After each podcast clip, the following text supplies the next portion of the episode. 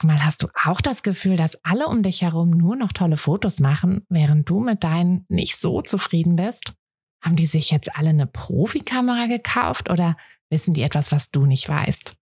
Ich glaube letzteres, denn hinter tollen Fotos steckt oft gar nicht das Mega-Equipment, sondern nur ein paar einfache Tricks. Und wenn du die kennst, dann gelingen dir sogar mit dem Handy tolle Aufnahmen.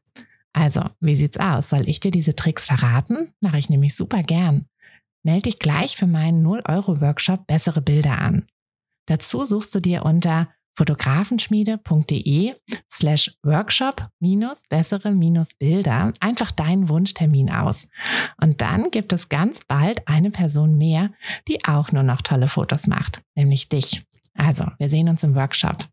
Sehen deine Bilder immer irgendwie nicht so gut aus wie die, die du auf Instagram oder Pinterest bewunderst und kannst du aber nicht so ganz genau sagen, woran das eigentlich liegt, dann ist diese Podcast-Folge genau das Richtige für dich, denn ich gehe mit dir die drei typischsten Anfängerfehler beim Fotografieren durch und verrate dir natürlich auch, wie du sie beim nächsten Shooting vermeiden kannst. Hi, ich bin Tina und das ist der Fotografenschmiede Podcast.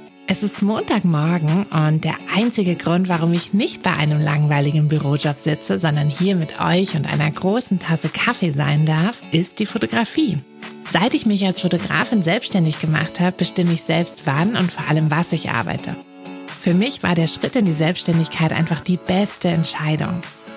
Und weil ich denke, dass wir alle glücklicher werden, wenn wir unsere Träume verwirklichen und an uns glauben, möchte ich euch auf eurem Weg zu einem eigenen Fotobusiness begleiten. Und genau das machen wir hier in diesem Podcast. Wir gehen gemeinsam die ersten Schritte in die Selbstständigkeit, tauchen in den Fotografinnenalltag ein und wir bringen diese kleine, unnötige Stimme zum Schweigen, die uns noch zweifeln lässt. Denn eins ist klar, mit so viel Herzklopfen kann unser Herzensbusiness nur gut werden. Also schnappt euch auch einen Kaffee und lasst uns mit der Folge starten. So, dann wollen wir mal loslegen mit dieser Folge. Ich hatte ja versprochen, dass wir so ein bisschen back to the basics gehen und uns mal wieder um ein paar Anfängerfehler kümmern, die tatsächlich aber nicht nur eben Anfängerinnen passieren, sondern auch ähm, ja Fotografinnen, die schon ein bisschen länger dabei sind und die aber trotzdem ab und zu mal über so ein Bild stolpern, wo sie sagen, oh irgendwie irgendwie gefällt es mir nicht, aber woran liegt das eigentlich? Hm, natürlich ist es ja grundsätzlich so, dass Bilder, ähm, ob uns Bilder gefallen oder nicht gefallen, ist ja auch sehr viel was Subjektives. Also ein Bild muss natürlich auch Emotionen vermitteln, muss eine ganz bestimmte Sache ähm, auf eine bestimmte Art einfach zeigen, um ein gutes Bild zu sein. Aber nichtsdestotrotz gibt es eben auch technische Dinge, die wir beachten sollten. Und um diese wollen wir uns heute kümmern. Denn das ist ja quasi so das Handwerkszeug, die Basics. Hm, und wenn du diese Basics richtig machst, dann bist du schon mal einen ganz, ganz großen Schritt weiter zu deiner ja, zu deinen neuen Lieblingsbildern und kannst dich dann auch viel mehr um das Inhaltliche der Bilder kümmern. Okay, also lass uns mal die drei typischen Fehler, die wir am Anfang gerne und wie gesagt auch später gerne machen, lass uns da mal drauf, ähm, drauf schauen. Also Fehler Nummer eins ist, die Belichtungszeit nicht richtig einzustellen. Mm, den Fehler machen wir, wenn wir im manuellen Modus fotografieren, wenn wir im ähm, Automatikmodus fotografieren, übernimmt diesen Fe dieser Fehler oder übernimmt die Kamera gerne diesen Fehler ähm, und stellt da die Belichtungszeit falsch ein. Denn das also vor allem, wenn du, wenn du dich in der Halbautomatik so ein bisschen ausprobierst, musst du wirklich immer darauf achten, dass die Belichtungszeit richtig eingestellt ist. Als Daumenregel hm, solltest du die Belichtungszeit nicht länger als der, ähm, ja, der Bruch aus deiner Brennweite nehmen. Das klingt jetzt ein bisschen kompliziert, ist es aber eigentlich gar nicht. Wenn du einen 50 Millimeter Objektiv hast, solltest du nicht länger als ein Fünfzigstel ähm, Sekunde belichten. Wenn du einen 80 Millimeter oder 85 Millimeter hast, solltest du nicht länger als ein 85. Sekunde belichten. Kürzer kannst du natürlich grundsätzlich schon immer belichten, ohne zu verwackeln, aber da musst du natürlich auch gucken, ist denn überhaupt genügend Licht da? Also das sind so ein bisschen so diese ähm, ja, diese Basics, die ganz, ganz wichtig sind, dass du dich damit wirklich beschäftigst, dieses Handwerkszeug. Ähm, wie stellst du deine Kamera richtig ein? Wenn du da noch wirklich große Probleme hast, dass du sagst, oh, ich bin da, muss da jedes Mal ganz lange überlegen, dann setz dich oder komm mal auf Instagram in unseren Channel Fotokurs für Anfängerinnen, ähm, denn da kriegst du die Infos als Erste, wann unser neuer Fotokurs startet. Denn ja, da gibt es etwas Neues bald von der Fotografenschmiede. Ein richtig toller Fotografie-Lernkurs, der aber nicht so ein, ne, so ein langweiliger öh, und ähm, dann machen wir das vielleicht mal, wenn wir irgendwann Zeit haben, sondern da bekommst du ein Buch dazu, hm, wo du wirklich dich Tag für Tag durcharbeitest, so ein bisschen Journaling-mäßig und wo du dann zu besseren Bildern kommst. Ähm, das geht ungefähr 30 Tage, wenn du dich genau nach dem Plan richtest. Wenn du aber vielleicht mal einen Tag Pause machst oder so, dann dauert das natürlich länger. Und wenn du total hinterher bist, dann kriegst du das Ding bestimmt auch an einem Wochenende durch. Ähm, genau, setz dich da oder komm einfach mal in den Channel rein, da kriegst du dann die Infos als erste. Und ja, das ist einfach super wichtig, dass du da die diese Belichtungszeit, dass du da wirklich verstehst, wie das funktioniert. Also es ist halt nicht nur die Belichtungszeit an sich, es kommt natürlich auch auf die Blende an, auf die Verschlusszeit, auf die ISO und du solltest bei deiner Kamera mal gucken, ob du bei den besseren Kameras ist das möglich, dass du dir diese Zebras einstellst. Das sind ähm, diese, also das ist quasi eine visuelle Anzeige, ob deine Belichtungsrichtung äh, richtig eingestellt ist und ob dein Bild abschließend richtig belichtet sein wird oder nicht. Das ist super praktisch. Ich benutze das immer. Ich gucke gar nicht auf die Lichtwaage, sondern ich gucke immer nur auf diese Zebras. Also schau mal, ob du die, ob du die bei deiner Kamera einstellen kannst. Kannst ja einfach mal googeln, ähm, ob das möglich ist. Mm, und dann stell sie dir ein, denn da siehst du genau ähm, durch diese, ja, durch diese Striche, die entweder ähm, dann so dunkelblau sind oder ähm, weiß und schwarz, dann siehst du, ob ein Bereich unterbelichtet wäre oder überbelichtet. Und da ist es halt wirklich so, dass du das ganz schwer später in der Bildbearbeitung wieder zurückholen kannst. Bis zu einem bestimmten Grad kannst du Sachen wieder zurückholen, aber manche Sachen auch nicht. Also Überbelichtung ist zum Beispiel sehr schwierig zurückzuholen, weil die Kamera da ja einfach nicht lange genug hingeschaut hat. Sie hat diese Bildinformation einfach nicht. Worauf du, wenn du jetzt nicht diese, diese Einstellung hast, dann guckst du halt bei der Lichtwaage. Was du auch immer im Hinterkopf behalten solltest, ist, wenn du eine Spiegelreflexkamera hast, da macht es keinen Sinn, irgendwie durch den Sucher zu schauen und zu denken, ah naja, ich sehe ja alles gut, dann sieht meine Kamera das auch gut.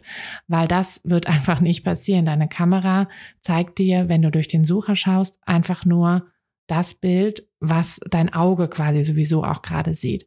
Bei spiegellosen Kameras ist das so, wenn du da durch den Sucher schaust, kriegst du das digitale Bild direkt schon angezeigt.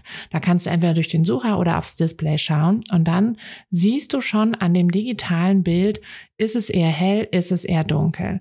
Wenn du das Bild gemacht hast, kannst du dir auch über das Histogramm mal anschauen, wie da die Farbverteilung ist, also wie diese Kurve aussieht. Wenn sie sehr nach rechts ist, ist dein Bild wahrscheinlich überbelichtet. Wenn sie sehr nach links ist, ist es wahrscheinlich unterbelichtet. Achte da wirklich drauf, dass du die Einstellung, also auch wirklich vor jedem Bild, was du machst, guck immer, dass du da die Einstellungen richtig hast, weil das ist so schade, wenn du am Ende voll die schönen Bilder gemacht hast, sie aber einfach super unter- oder überbelichtet sind. Mm, was auch wichtig ist bei der Belichtungszeit, dass du wirklich guckst, dass du auch einfach genügend Licht bekommst, dass du bewusst mit dem Licht arbeitest. Also, dass du bewusst entweder mehr zu einem, zu einer Lichtquelle hingehst, ähm, Personen vielleicht auch zu einer Lichtquelle hindrehst. Also, wenn du in Räumen drin fotografierst, schau, dass die, dass das Fenster dir im Rücken ist und der Person quasi das Licht vom Fenster ins Gesicht scheint. Das ist viel, viel besser, als wenn du es andersrum machst, weil da hast du nämlich auch wieder das Problem, dass deine Kamera dir vielleicht sagt, das Bild ist insgesamt ganz okay belichtet, aber da nimmt deine Kamera dann den Durchschnitt aus Hintergrund und Vordergrund.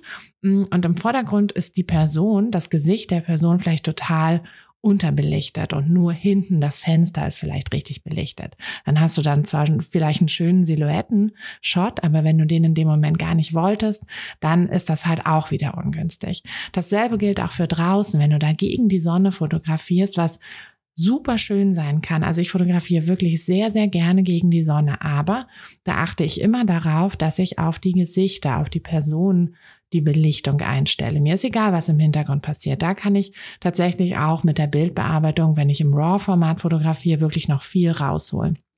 Aber das ist halt ganz wichtig. Wenn du da auf Nummer sicher gehen willst, dass wirklich alles richtig belichtet ist, dann guck, dass die Person, ne, dass da eher das Licht auf das Gesicht fällt.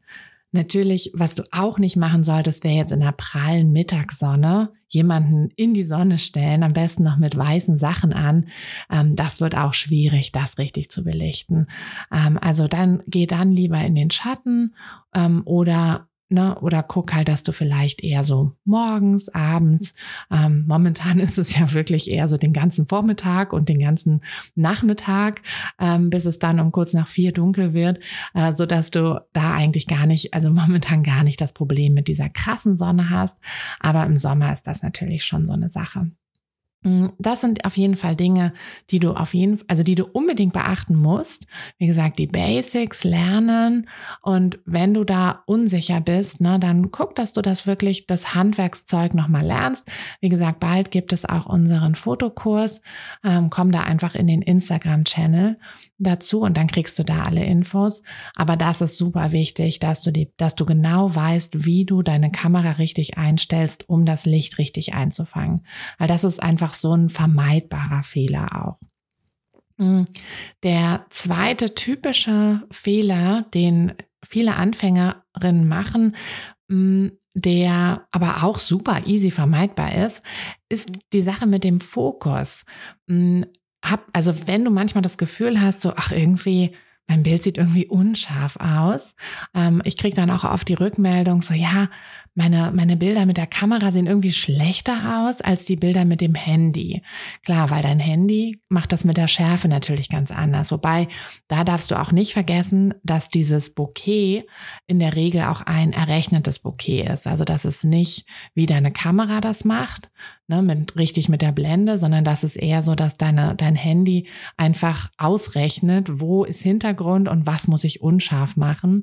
Das äh, ja, das, deshalb sieht das auch immer so ein bisschen komisch aus, weil der Hintergrund halt einfach gleichmäßig unscharf ist. So wie wenn ich in einem Zoom-Call ähm, irgendwie meinen Hintergrund ver verschwommen mache, dann sieht das ja auch immer irgendwie komisch aus. Dann ist das nicht dieses schöne Bouquet, was ich gerne hätte. Das kriegst du wirklich nur mit deiner Kamera, mit einer offenen Blende und eben mit den richtigen Einstellungen.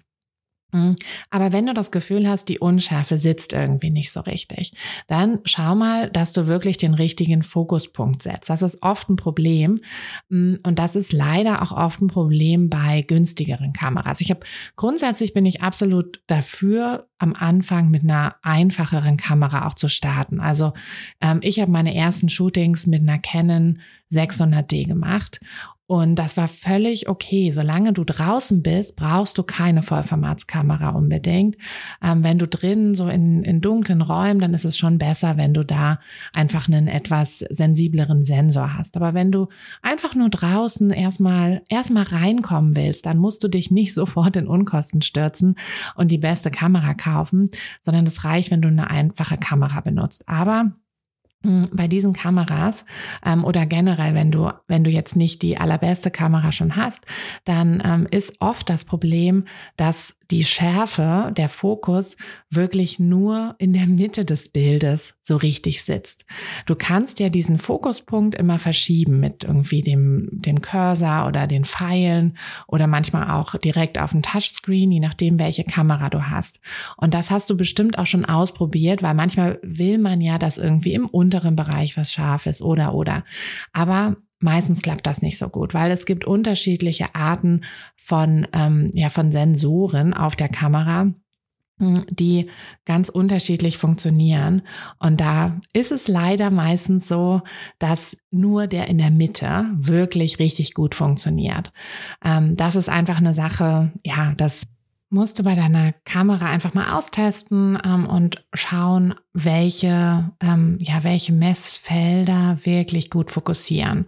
Aber das ist eben etwas, was man am Anfang gar nicht so richtig auf dem Schirm hat. Also ich hatte das nicht so richtig auf dem Schirm, habe da immer fröhlich rumprobiert und dachte so, hä, wie kann das denn sein, dass da der Fokus immer nicht so richtig sitzt? Und dann habe ich einfach festgestellt, dass, ja, das lag halt einfach an meiner Kamera. Und das ist dann, als ich mir eine teurere Kamera gekauft habe, ist das dann auch tatsächlich besser geworden. Also da ähm, hatte ich dann nicht mehr dieses Problem, dass ich nur in der Mitte wirklich, ähm, wirklich zuverlässig fokussieren konnte.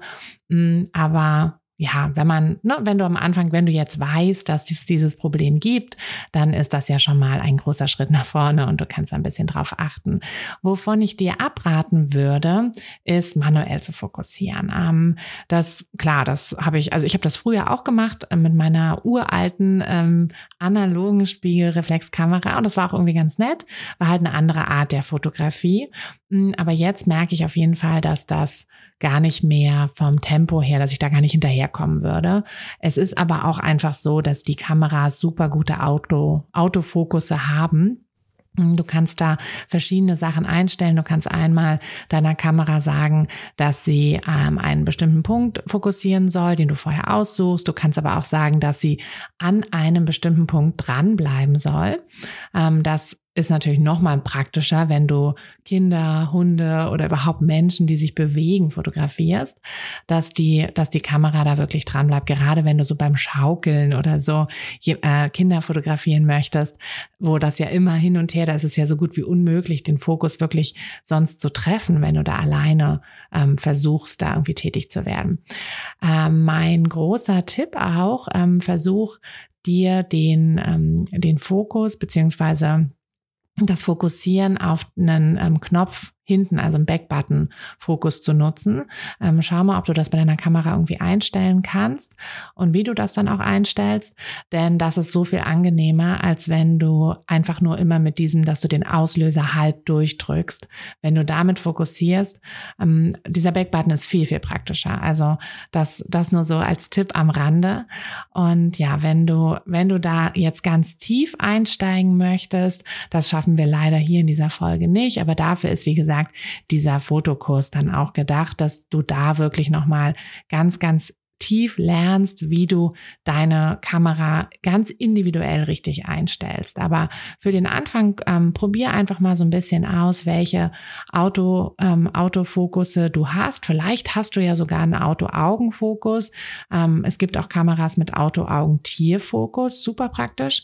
Mm da fokussiert dann, also da klickst du einfach nur auf einen, einen Knopf und dann sucht sich die Kamera automatisch das ihr am nächsten gelegene Auge.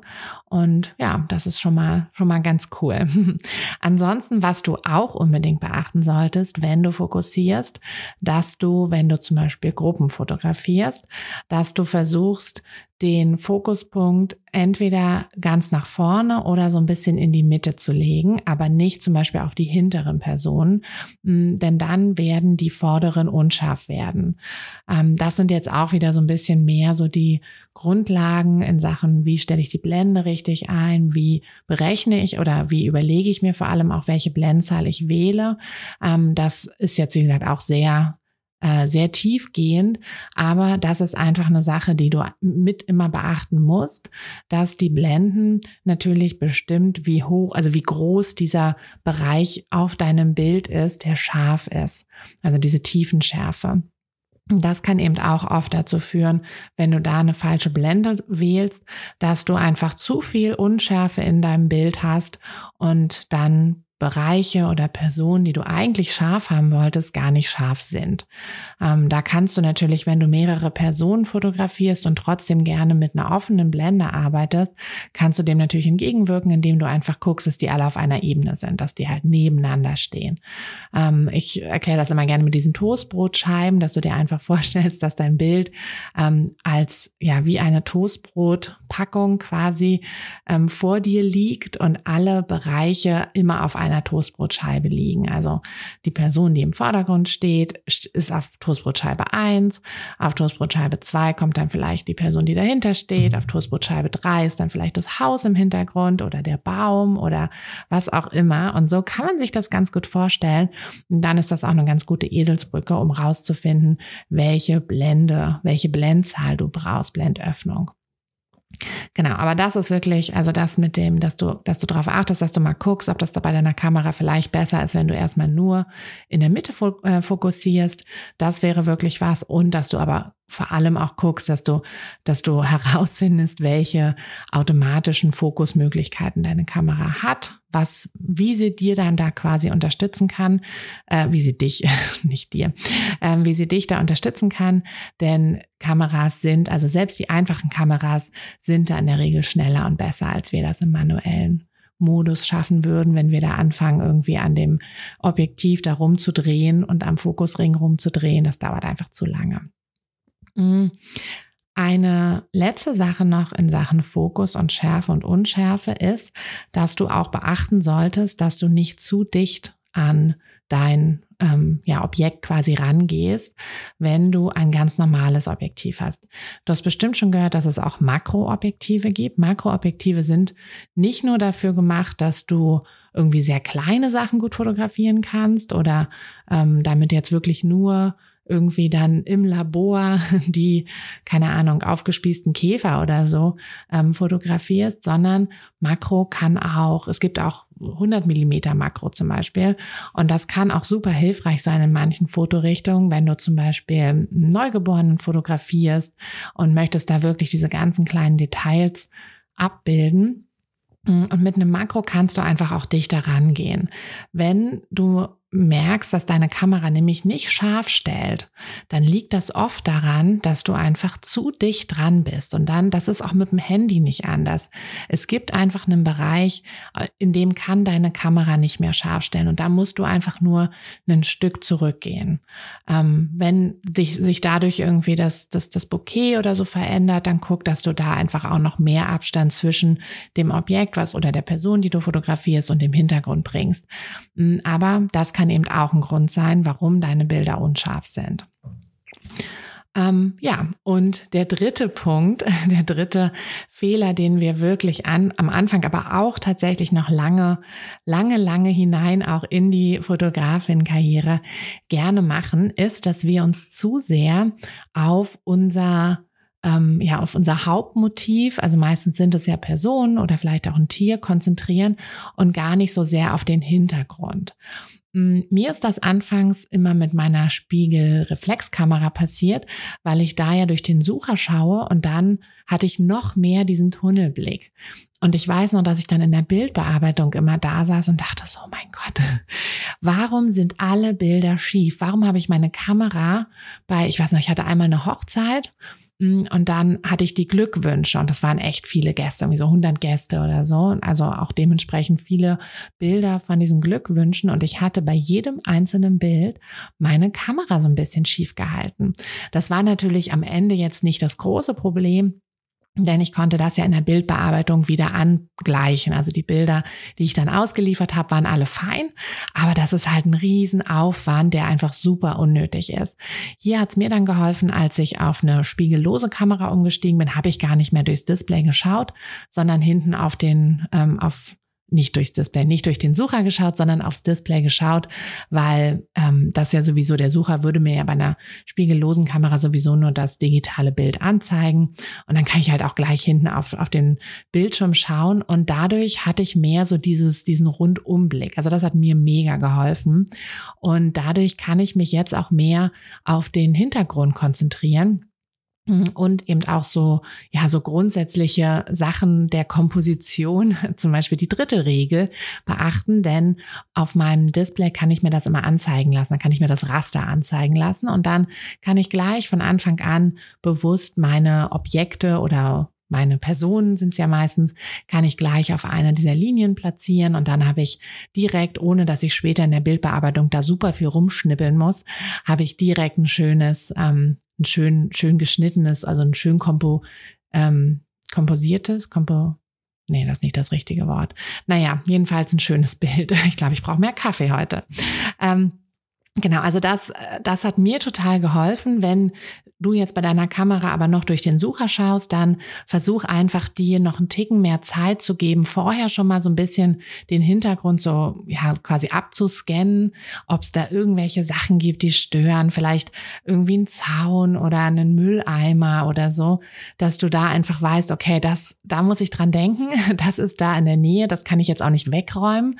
Ähm, oder aber auch eure Sachen. Also wie oft geht man zu einem Fotoshooting, vielleicht im Wald oder auf einer Wiese oder so und dann haben ja alle haben noch irgendwie, du hast eine Tasche mit oder einen Rucksack, ähm, deine Kunden oder deine, deine Models haben irgendwie noch vielleicht eine Tasche, Rucksack oder eine Jacke, die sie gerade ausgezogen haben, mit. Und dann liegt das ja auch irgendwo rum. Und da musst du wirklich auch darauf achten, dass das halt nicht später mit auf dem Bild drauf ist. Mm, es ist natürlich über Photoshop relativ gut mittlerweile möglich, Sachen rauszuschneiden, aber ähm, ja, erstens kann man nicht alles in der Bildbearbeitung retten und zweitens ist es einfach so ein, die Bildbearbeitung dauert eh schon ewig und wenn du da dann noch zusätzlich dir quasi das Leben schwer machst, weil du während des Shootings nicht richtig aufpasst, dann dauert es halt nochmal unnötigerweise viel, viel länger. Also achte da wirklich schon drauf. Und dann gibt es aber auch Sachen, die kannst du später eben nicht so richtig rausbekommen. Ne? Also so ein, so ein Mülleimer, der irgendwo im Hintergrund steht, den könnte man noch wegretuschieren. Aber wenn du zum Beispiel die Horizontlinie falsch gesetzt hast oder da irgendwie hinten noch einen Baum oder einen ähm, einen Ast oder einen Laternenpfahl, der dann gefühlt aus dem oder optisch halt aus dem Kopf deines Models rausragt ähm, oder der Horizont, der genau den Hals quasi durchschneidet, sowas ist ungünstig. Also da wirklich darauf achten, dass du da den Hintergrund so ein bisschen mehr, ähm, so ein bisschen mehr Gefühl für den Hintergrund entwickelst und wirklich auch schaust, so, dass es halt ein angenehm ruhiger Hintergrund ist. Ich setze immer gerne auf dunkle Hintergründe. Ich finde das einfach total schön, weil dann der, also gerade im Wald oder so versuche ich, oder wenn da eine Hecke oder so ist, versuche ich das dann eher als Hintergrund zu nehmen. Hm, stelle meine Person, also wenn ich zum Beispiel auf dem Feld fotografiere, versuche ich sie eher mit dem Rücken zum Wald als mit dem Rücken zur Wiese oder so zu stellen. Weil ich finde, so dieser dunkle Hintergrund, der betont dann einfach nochmal die, die, die, die Gesichter und, ähm, und das alles. Also das passt natürlich nicht immer, weil du musst dann, du musst ja auch auf andere Sachen achten. Du musst ja auch gucken, wo hast du den Platz und wie steht das Licht und all das. Aber wenn du die Möglichkeit hast, dann achte mal drauf und versuch einfach so ein Gefühl ähm, oder ein Bewusstsein für den Hintergrund ähm, zu haben. Und wie gesagt, das mit der Drittelregel, die kennst du bestimmt auch schon, dass du versuchst, ähm, so wichtige Sachen, ähm, also wichtige Sachen aus deinem, aus deinem Bild, ähm, zum Beispiel die Person, aber auch wichtige Sachen im Hintergrund, dass du die versuchst auf diese Linien ähm, zu, zu legen. Und da hilft es dir total, wenn deine Kamera dir direkt diese Linien anzeigt. Da musst du das halt nicht mehr irgendwie so im Kopf quasi dir überlegen, sondern kannst das dann direkt machen. Und noch ein letzter Tipp in Sachen Komposition. Ähm, versuch ein bisschen Platz immer zu lassen auf dem Bild. Falls du nämlich doch mal noch irgendwie was begradigen musst oder was zurechtschneiden musst, also nimm lieber ein bisschen mehr Abstand zwischen dir und dem Motiv in Kauf und hab dann lieber das halt irgendwie, dass du dann später vielleicht noch mal so ein bisschen was zuschneidest. Ähm, aber wenn du weißt, dass du eher dazu neigst, die Bilder auch mal ein bisschen schief zu machen, gerade ne, wenn das vielleicht so eine Situation ist, wo du nicht bei jedem Bild unglaublich viel Zeit hast, dir vorher genau zu anzuschauen, so okay, so sieht das Bild aus, sondern wo du vielleicht ähm, ne, spielende Kinder fotografierst oder ähm, oder eben solche Glückwünsche bei einer Hochzeit oder so, versuch da einfach ein bisschen mehr Platz zu lassen. Ähm, und dann kannst du das später, hast du da einfach noch ein bisschen mehr Spielraum in der, im, im, in der Bildbearbeitung. Denn wenn du dazu dicht dran bist, dann kann es manchmal sein, dass durchs Begradigen dann plötzlich die Hände oder die Füße oder ein Teil der Frisur oder so abgeschnitten werden. Und dann ist es auch wieder blöd. Dann sieht das halt auch wieder blöd aus. Mm, deshalb ist das so ein bisschen, also ne, wenn du, wenn du weißt, okay, ich habe genügend Zeit, dann musst du das natürlich nicht machen. Dann kannst du dich eher darauf konzentrieren, das Bild von Anfang an richtig zu machen. Spart dir halt wirklich irre viel Zeit später in der Bildbearbeitung. Aber wenn du halt weißt, ach, das äh, habe ich jetzt gerade nicht. Und das ist jetzt gerade eher so ein etwas wuseligeres Shooting, dann guck doch, dass du da vielleicht einfach ein bisschen mehr Abstand nimmst. Und dann, ja, hast du, hast du auf jeden Fall später, wirst du dich darüber freuen, dass du da so ähm, weitsichtig warst während des Shootings und dann dein Bild in der Bildbearbeitung noch, noch ein bisschen retten kannst, genau. Ja, das waren so die drei ähm, die drei Tipps, die drei größten Fehler, die vor allem, ähm, also die mir einfach so auffallen, die ich auch ähm, bei in unseren Kursen oder bei Instagram oder so immer wieder sehe dass das am Anfang so, so Sachen sind, wo wir einfach entweder, weil wir nicht genügend Wissen haben, weil wir das Handwerkszeugs noch nicht so richtig gut drauf haben oder weil wir aber natürlich auch während, des, während eines Shootings so super aufgeregt sind und auch so viele Dinge haben, auf die wir uns konzentrieren wollen, dass wir, ja, dass wir eben manchmal dann Sachen vergessen und uns dann im Nachhinein immer so wundern, so, hä, irgendwie sieht mein Bild nicht so toll aus, aber woran liegt das eigentlich? Und jetzt bin ich mir sicher, dass du, wenn du deine Bilder nochmal so ein bisschen durchgehst, dass du da bei den Bildern, die dir nicht so gefallen haben, das auf eine, einen von diesen drei Fehlern zurückführen kannst und jetzt ja dann zum Glück auch weißt, wie du da beim nächsten Shooting ein bisschen besser ähm, gegen vorgehen kannst. Und wie gesagt, wenn du Lust hast auf den Fotografenschmiede Fotokurs für Anfängerinnen, der übrigens Herzklopfen-Fotos heißen wird, denn genau solche Fotos wirst du mit diesem Kurs machen, dann komm einfach einfach in unseren Instagram-Channel Fotokurs für Anfängerinnen. Und da kriegst du dann alle Infos. Das äh, wird dann Anfang Dezember wird das dann an den Start gehen. Und da gibt es dann auch noch eine tolle Aktion zum Start. Und genau, aber das verpasst du alles nicht, wenn du in den Channel kommst. Und jetzt hoffe ich, dass dir diese Folge gefallen hat, dass es dir auch ein bisschen geholfen hat. Und ja, hoffe, wir hören uns am nächsten, ähm, in der nächsten Folge am Mittwoch wieder. Bis dann, deine Tina. Hey du, Fotografin, hast du dich schon auf die Warteliste für die nächste Business-Kursklasse gesetzt? Nein? Weil du noch keine Fotografin bist oder weil du keine sein möchtest? Weißt du, was ich glaube? Dass du schon viel weiter bist, als du vielleicht denkst und dass du nur noch etwas Hilfe bei den konkreten Schritten in dein Fotobusiness brauchst und jemanden, der dich unterstützt und dir bei Fragen und Problemen weiterhilft. Genau das also, was du im Businesskurs bekommst. Deshalb setz dich am besten gleich auf die Warteliste unter fotografenschmiede.de slash business-kurs. Und dann verwandeln wir bald gemeinsam dein Herzklopfen für die Fotografie in dein Herzensbusiness. Denn dafür bist du doch hier, oder?